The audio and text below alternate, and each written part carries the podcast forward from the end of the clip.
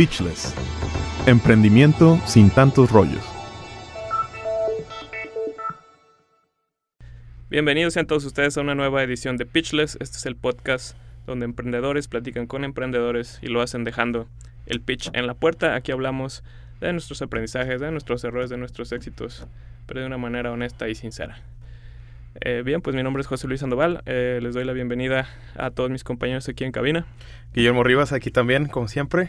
Manuel Becerra. Bueno, está acompañando Manolo, justamente. Este, pues Manolo es un emprendedor serial, digamos. Tiene algunos proyectos ya.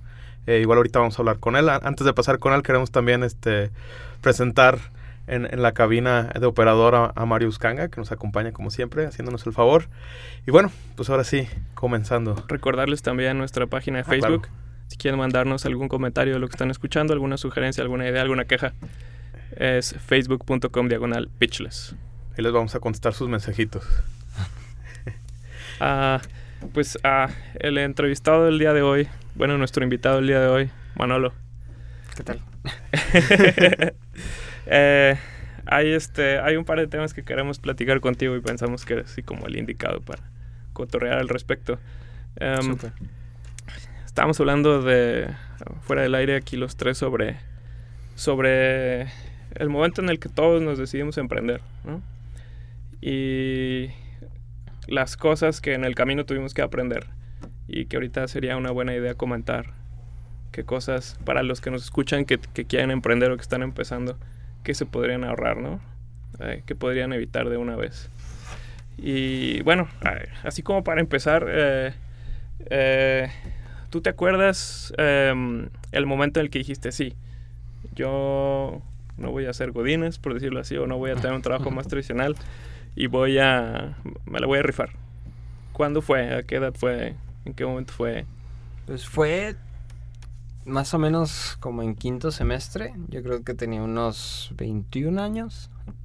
Fue tras estar en varios eventos dentro del, del TEC que se desarrollaban proyectos o soluciones eh, a problemas y y siempre tu idea en esos eventos o concursos tenía el potencial de llevarse más lejos hasta escala mundial, ¿no? No solo un negocio local, sino un proyecto que era una solución que tenía un impacto global. Eh, yo creo que en ese momento, además de ver eh, varios eventos y movimientos dentro de, de la zona metropolitana de Guadalajara que apoyan este emprendimiento, fue que yo consideré que sí hay mucho apoyo o hay muchas ideas que, que pueden estar ahí esperando, o sea, que tienen muchas oportunidades y están esperando que nosotros las aprovechemos, ya que México es un mercado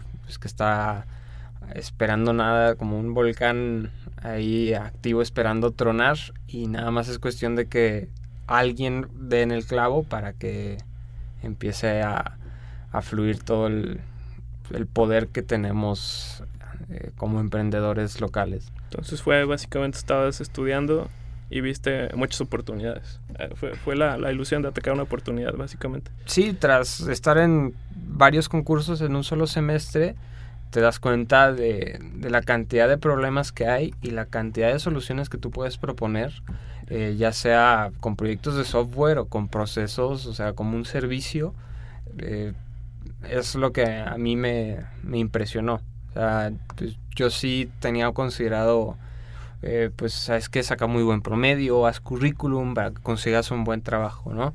Y de la nada, pues empecé a ver tantas oportunidades que, y apoyo de, de instituciones que, que, por lo menos dicen sí creemos en ti o sí te vamos a capacitar para que lo lleves a cabo.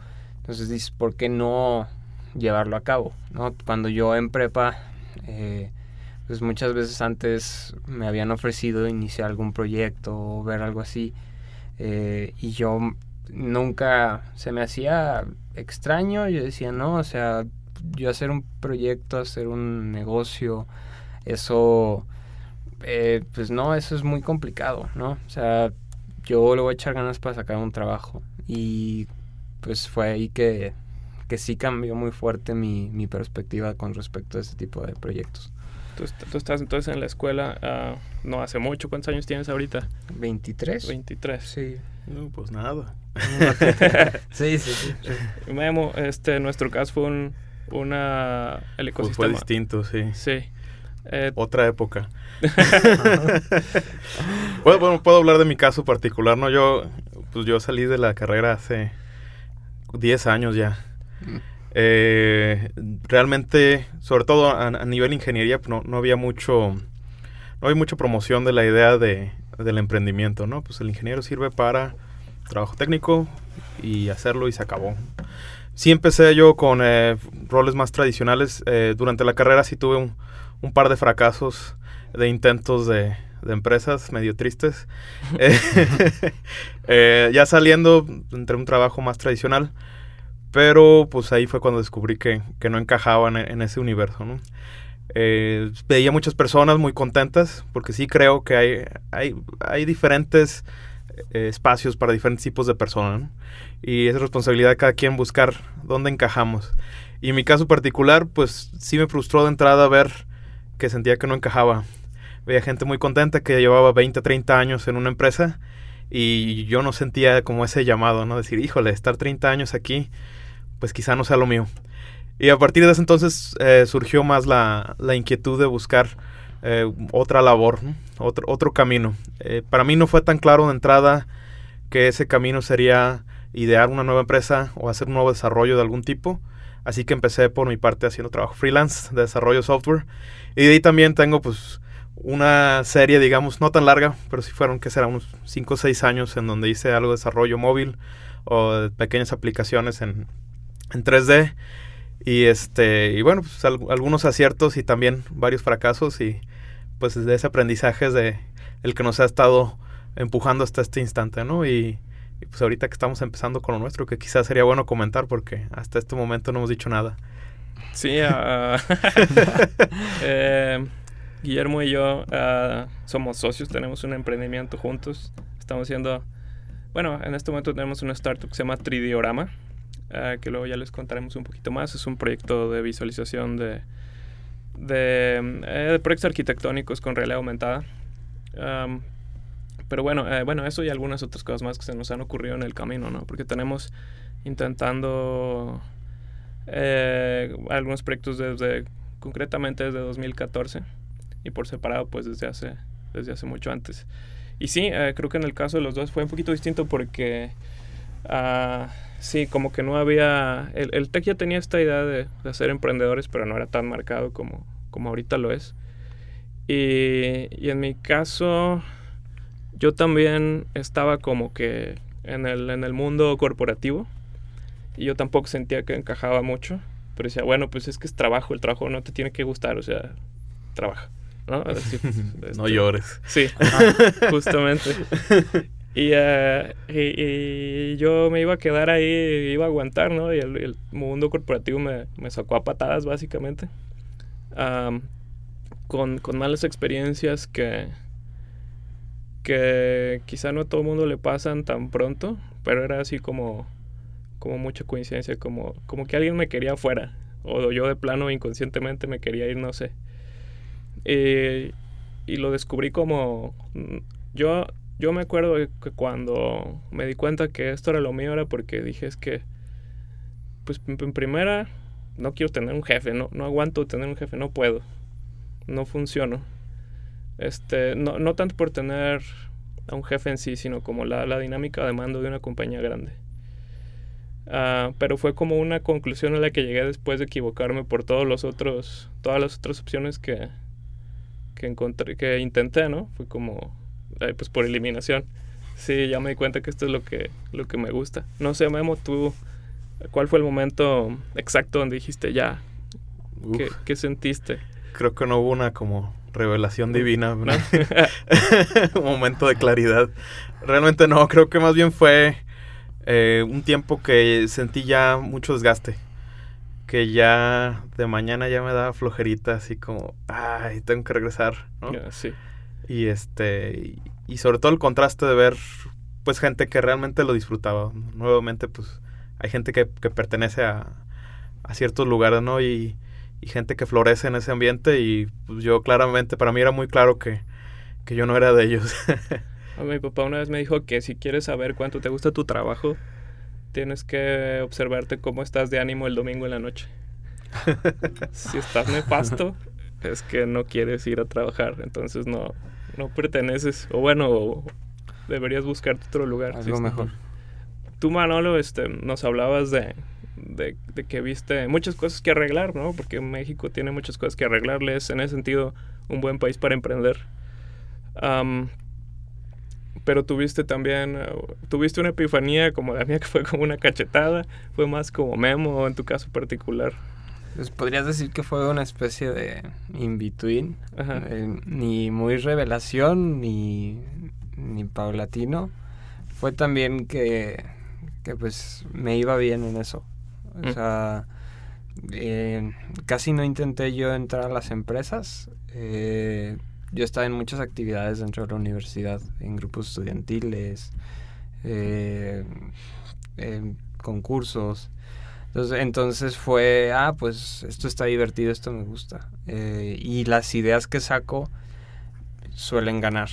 O sea, cuando en un concurso hacíamos una idea, formulábamos la estrategia, la idea ganaba primer lugar o segundo, pero después otra vez ganaba. Entonces también dije, ah, o sea, también soy útil. O sea, la gente considera que lo que estoy diciendo no es no es una sandez, es algo viable, es una buena idea, la queremos ejecutar. Entonces, por eso también me latió, porque digo, ok, hay broncas y lo que, como le muevo, analizo y digo, ah, pues ¿por qué no le hacemos así?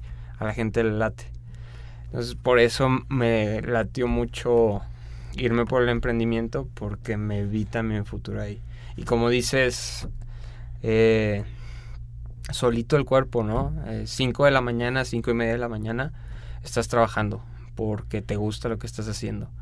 Eh, Por eso 5 de la mañana es porque te desvelaste toda la noche o porque te, levantaste temprano.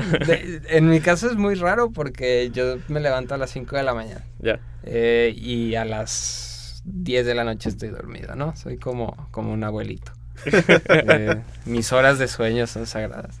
Pero pero sí cuando estás contento de, o cuando estás disfrutando lo que haces, eh, como dices, encuentras tu pasión, que también eso me gustó mucho. Que es muy chistoso porque yo en el mundo corporativo, cuando trabajé en, el, en algunos internships o así, yo era muy contento. O sea, yo siempre estaba ahí, no, pues ahora vamos a hacer esto, no, pues ahora vamos a hacer esto. Y ahí andaba trabajando y a ver qué vamos a hacer, como medio emprendiendo, solucionando cosas pero pues en una empresa y nada más vi que, había otro lugar donde pues podías innovar, si te ocurría algo, tenías la libertad de proponer soluciones o así. Eh, no sé si me explico, como puedes ser más extenso o puedes moverte más rápido. Sí. Y en una empresa, pues sí, hay, hay que respetar procesos, hay que... Presupuesto, estructura. Exacto. Como se ha hecho toda la vida. Y se entiende. Tradición. Se entiende. son empresas muy grandes, hay mucha complejidad y hay que organizar las cosas, sino al rato el dinero donde está, que eso es otra cosa, ya emprendiendo te das cuenta porque hay estructura en las empresas, ¿no? Entonces, no sé, yo la verdad fue por puro por puro gusto y porque creo que, que hay muchas oportunidades. Bien, pues Vamos a irnos un corte rápidamente y vamos a regresar a platicar un poco. Ahorita Manolo decía que le atinaba con muchas ideas. Vamos a hablar un poquito del currículum de este emprendedor serial para que vean que sí es cierto. y vamos a hablar un poquito de, estos errores que nos podríamos ahorrar si volviéramos a emprender por primera vez hoy. Regresamos. Chatea con nosotros a través de Messenger en facebook.com diagonal pitchless.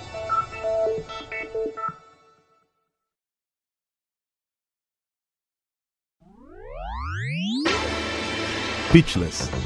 Emprendimiento sin tantos rollos.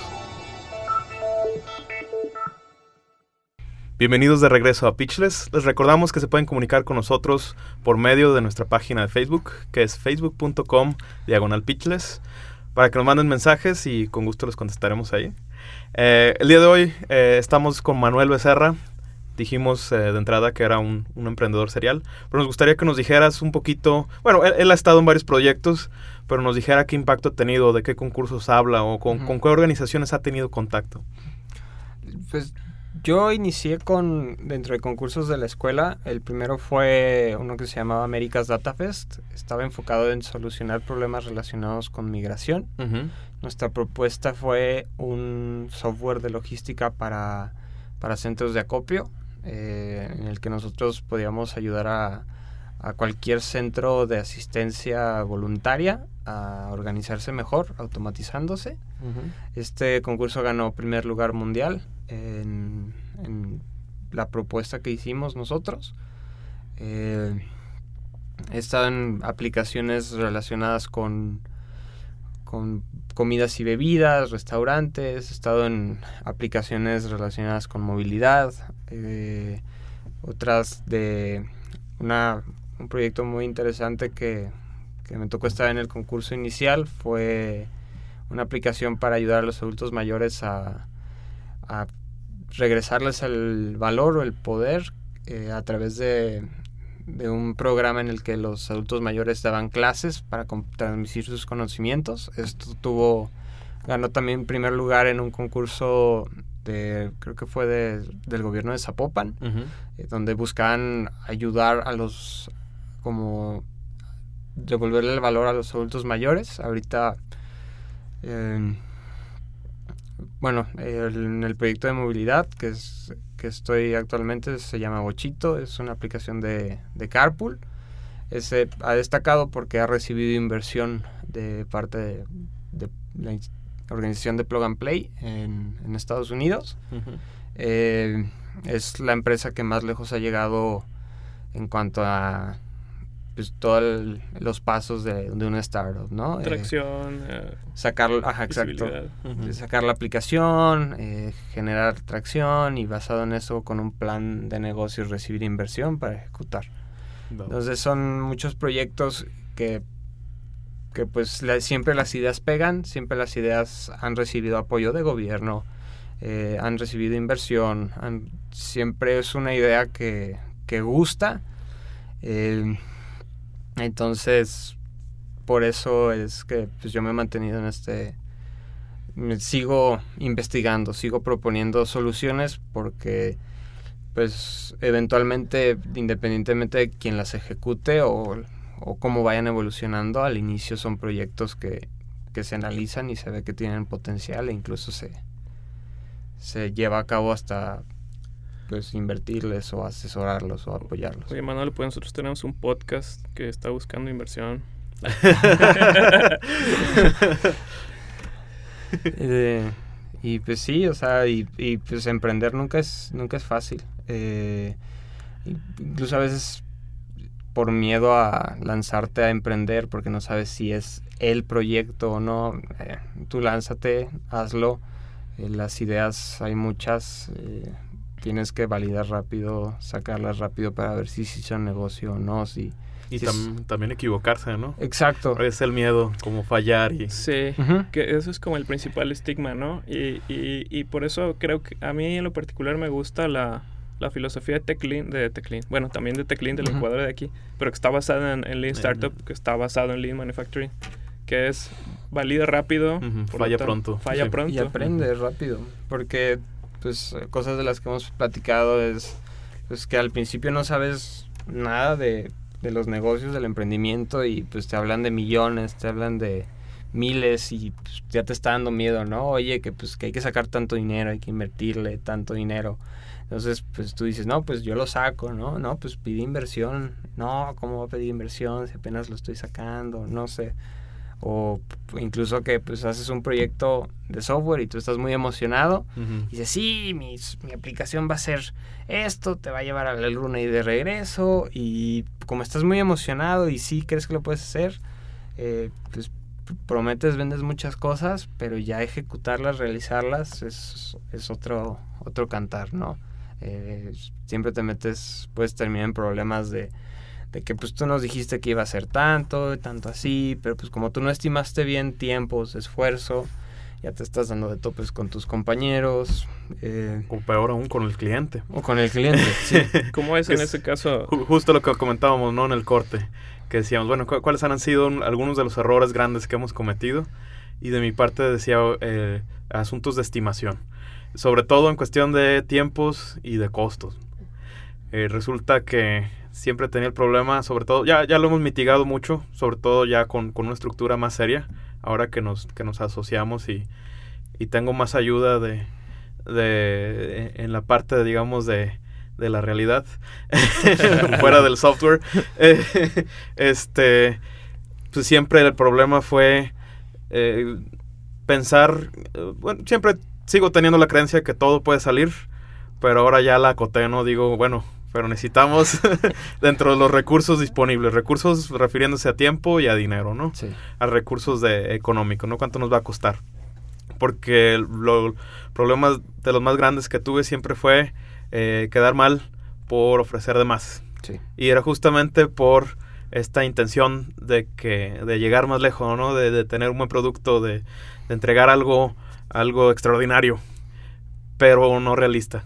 Y este y pues lo, lo, más importante, sobre todo ya lidiando con, con, clientes reales, es ofrecer un producto real, ¿no? Sí. Porque ilusiones y, y, este, y alcances, bueno, pues está muy bien en tu cabeza, pero hay que tener cuidado ya a la hora de expresarlos y sobre todo aterrizarlo a, recursos, ¿no? Y eso me imagino que lo vas aprendiendo con todas las desveladas que te vas sí, claro, pues, echando al hombro, ¿no? Acabando ya con el cliente enojado, eh, toda una semana durmiendo dos horas, pues ya empieza así como, bueno, quizá lo hice mal.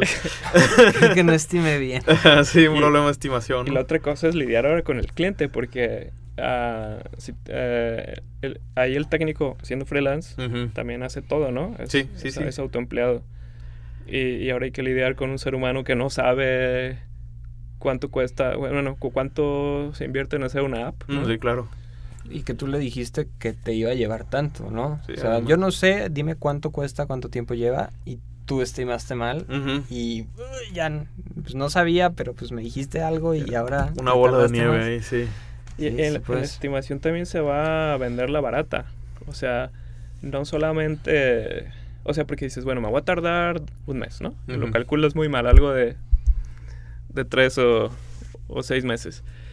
Y luego aparte lo vendes bajito, lo puedes vender bajito porque te da miedo que no te compren. Que no te lo compren, básicamente. Sí. Uh -huh. ¿No? Es otra ese es otro otro error de estimación, pero también tiene que ver con, con el miedo al cliente, ¿no? Sí, claro. No, y, y afecta a tu vida personal porque a veces que te lo compren implica pues un buen rato de, de tu propia vida, ¿no? Y vas a acabar sacrificando cosas que no quieres por estar haciendo algo que te emocionaste. y que tienes que cumplir. Y que hay que cumplir, sí, sí. de una manera u otra, ¿no? Y ahí, ahí, ahí, cuáles son como los consejos, los aprendizajes que se convertirán en consejos para nuestra audiencia, ¿cuáles son? O sea, ¿cómo, cómo se hace para mitigar? Sin, porque no se puede, digamos, erradicar.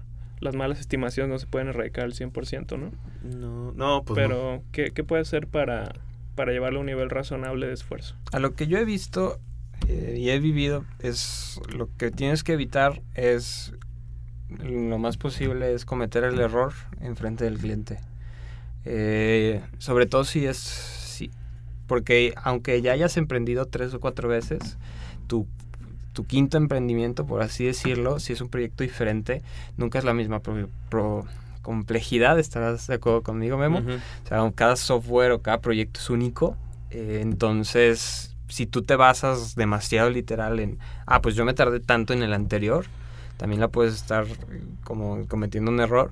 Entonces, eh, es ponerte objetivos, sí apuntar a la luna y las estrellas, porque de eso se trata. O sea, tú quieres ofrecer un producto de calidad, tú quieres hacer la diferencia, tú quieres cambiar las cosas, pero en ambiente protegido, ¿no? O sea, ¿sabes qué? Memo, voy a hacer esto, esto y esto, ¿no? Entonces, ah, pues ya está el proyecto, ya lo validamos, ya sabemos que es una buena idea. Eh, vamos a hacer el primer prototipo o el primer proyecto ya funcional. Tú me dijiste que vas a hacer esto, va, un mes, ¿no? Oye, llegó el mes, hice uno de las tres cosas que iba a hacer, ¿no? Hice dos. A ver, ¿por qué? ¿Por qué no? Eh, perfecto, aprendemos, ¿no?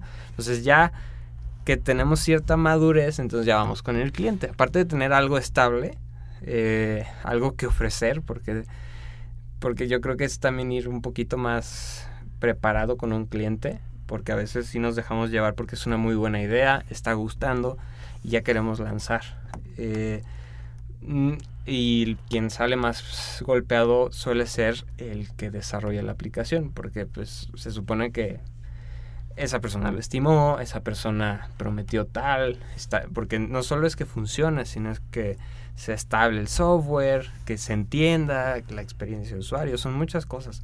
Entonces también ya ir con algo estable, porque de todos modos, como dices, llegas con el cliente y te van a salir nuevas cosas. Pero el cliente pues ya le diste algo. Es como llegas al restaurante a comer, eh, ya te pusieron pan, ya te pusieron mantequilla, ya estás picando algo y estás a gusto en lo que pides el plato principal. es más o menos darle al cliente algo que ya puede usar, ya lo puede llevar, pero y ya que lo tienes, entonces ya lo maduras, ya le entregas el plato principal. Es una manera buena de ponerlo porque un cliente que tiene hambre es un cliente muy enojado. sí, muy molesto. que es básicamente el cliente que no le, no le has entregado después de dos meses. Lo que le prometiste, ¿no? Sí, sí. Yo creo que sería, sería muy importante esa parte. Y también rapidísimo, este, sistematizar, ¿no? Que es lo que hemos hecho. Usar algún mecanismo, alguna técnica como el planning poker que creo que nos ha ayudado a nosotros a, nivel empresa a, aterrizar un poquito más, ¿no? Ya, ¿no? ya no depende exclusivamente de una opinión, sino ya eh, un grupo de personas que saben del tema, más o menos estimar para arriba y para abajo, para ver si, para ver si es correcto, porque si no, pues, se te va. Sí.